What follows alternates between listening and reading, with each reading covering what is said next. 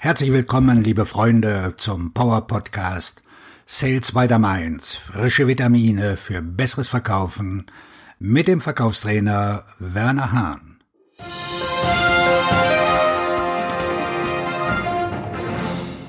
Sieben absolute No-Gos, mit denen du in der Telefonakquise verlierst. Gerade in der Telefonakquisition ist die Gesprächseröffnung der kritische Moment, auf dem Weg zum Erfolg. Nur wenn du sofort auf den Punkt kommst, wirst du die Aufmerksamkeit des Interessenten bekommen. Ansonsten kannst du den Rest deines Gespräches vergessen. Mit anderen Worten, du kannst es dir nun wirklich nicht leisten, einen Fehler zu machen. Bedauerlicherweise werden hier schon von tausend von Verkäufern große Fehler gemacht und diese Fehler wiederholen sich immer wieder Tag für Tag und Woche für Woche. Hier kommen jetzt sieben Beispiele, wie du es nicht machen sollst. Beispiel 1. Hallo Herr Schneider, wie geht es Ihnen heute? Hier ist Jasmin Becker von der ABC GmbH. Haben Sie bereits von uns gehört? Zwei Punkte dazu. Erstens, die Frage, wie geht es Ihnen heute, ist fantasielos, abgedroschen und reine Zeitverschwendung. Interessenten mögen diese Ansprache nicht, deswegen vermeide das. Zweitens hoffst du als Anrufer ja, dass der Interessent sagt, gut geht's, erzählen Sie mehr über Ihr Unternehmen, da ich derzeit viel Zeit habe. Natürlich hat dein Gesprächspartner wenig oder gar keine Zeit, insbesondere nicht für Tratsch. Deswegen komm direkt auf den Punkt. Beispiel 2. Hallo Frau Tender, hier ist Franz Koch von der ABC GmbH in Kassel. Frau Tender, ich rufe heute an und nehme Bezug auf meine E-Mail, die ich Ihnen vor einiger Zeit geschickt hatte. Es geht um die Reduzierung der Versandkosten. Haben Sie meine Mail bekommen? In diesem Beispiel serviert der Verkäufer Franz Koch gutgläubig direkt einen Einwand auf dem Silbertablett. In 95 Prozent aller Fälle wird Frau Tender sagen, Nein, habe ich nicht bekommen, und sie bittet um eine erneute Zusendung. Sie wimmeln dich ab in wenigen Sekunden, und wenn du später wieder anrufst, werden sie dich als eine Plage ansehen. Frag niemals, ob sie etwas bekommen oder schon gelesen haben. Beispiel 3. Oh, hallo, ist dort der Sicherheitsmanager? Ah, sehr gut. Ich bin Karl Furler und rufe von der Senator Sicherheitsprodukt AG an. Wir haben uns spezialisiert auf die Sicherheit von Kommunikationsprogrammen. Habe ich Sie zu einem guten Zeitpunkt erreicht? Der Verkäufer kennt nicht den Namen der Führungskraft. Sobald du den Namen deines Gesprächspartners kennst, hast du auch seine Aufmerksamkeit. Kennst du den Namen nicht, dann hast du deine Hausaufgaben nicht gemacht.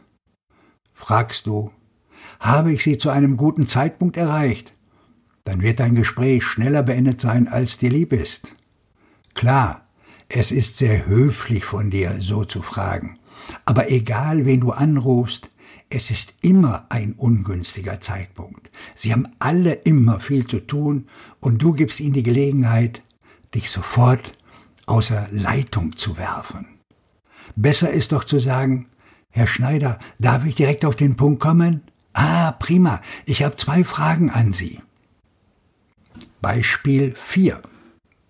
Hallo Frau Schmidt, ich bin Kevin Meyer und ich bin Finanzberater der sich auf die Bedürfnisse von alleinerziehenden Müttern und deren finanziellen Planungen beschäftigt. Deshalb erlauben mir folgende Frage.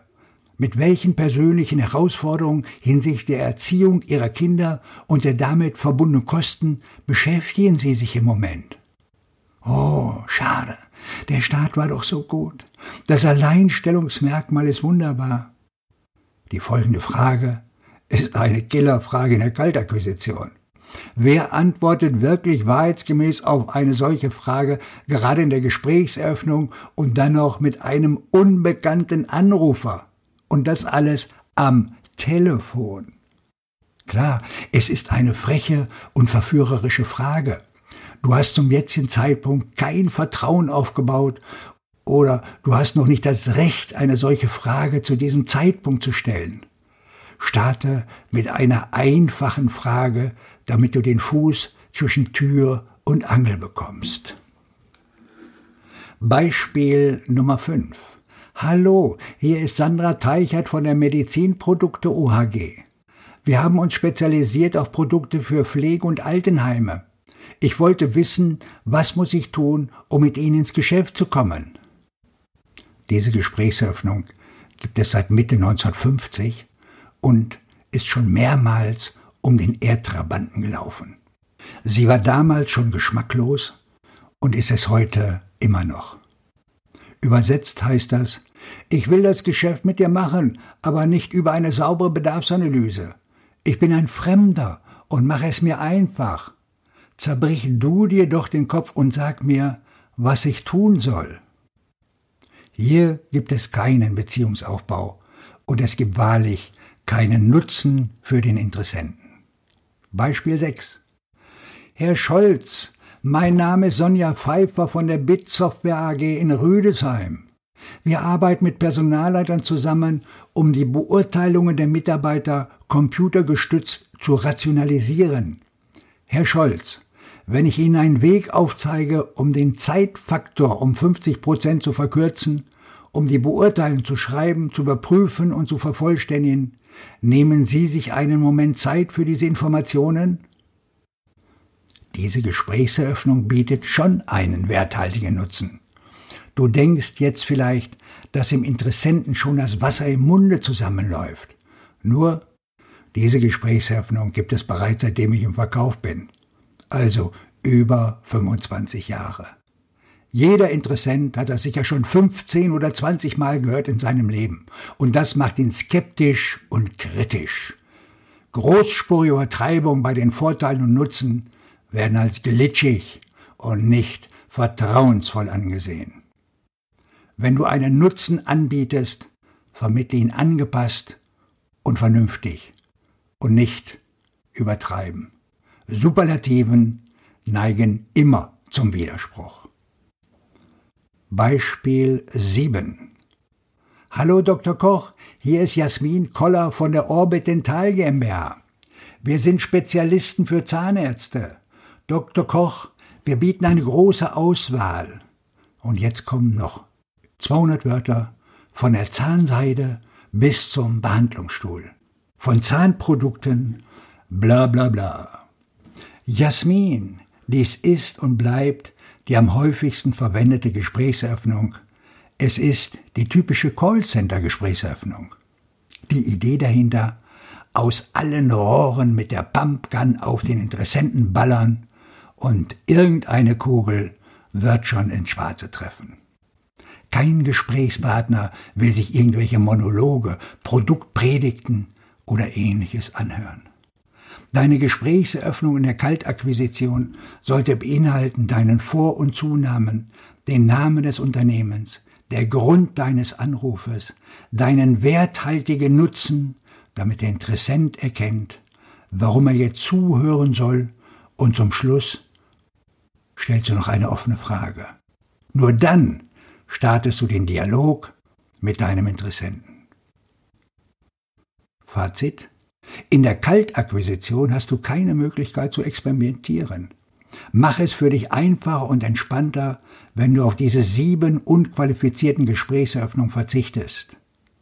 Wie es richtig gemacht wird, lernst du in meinen Trainings. Wenn dich das Thema interessiert, dann klick bitte auf www.wernershop.de. Dort findest du alle weiteren Informationen. Ich wünsche dir heute einen abschlussstarken Tag, egal wo du heute gerade akquirierst. Dein Verkaufstrainer und Buchautor Werner Hahn.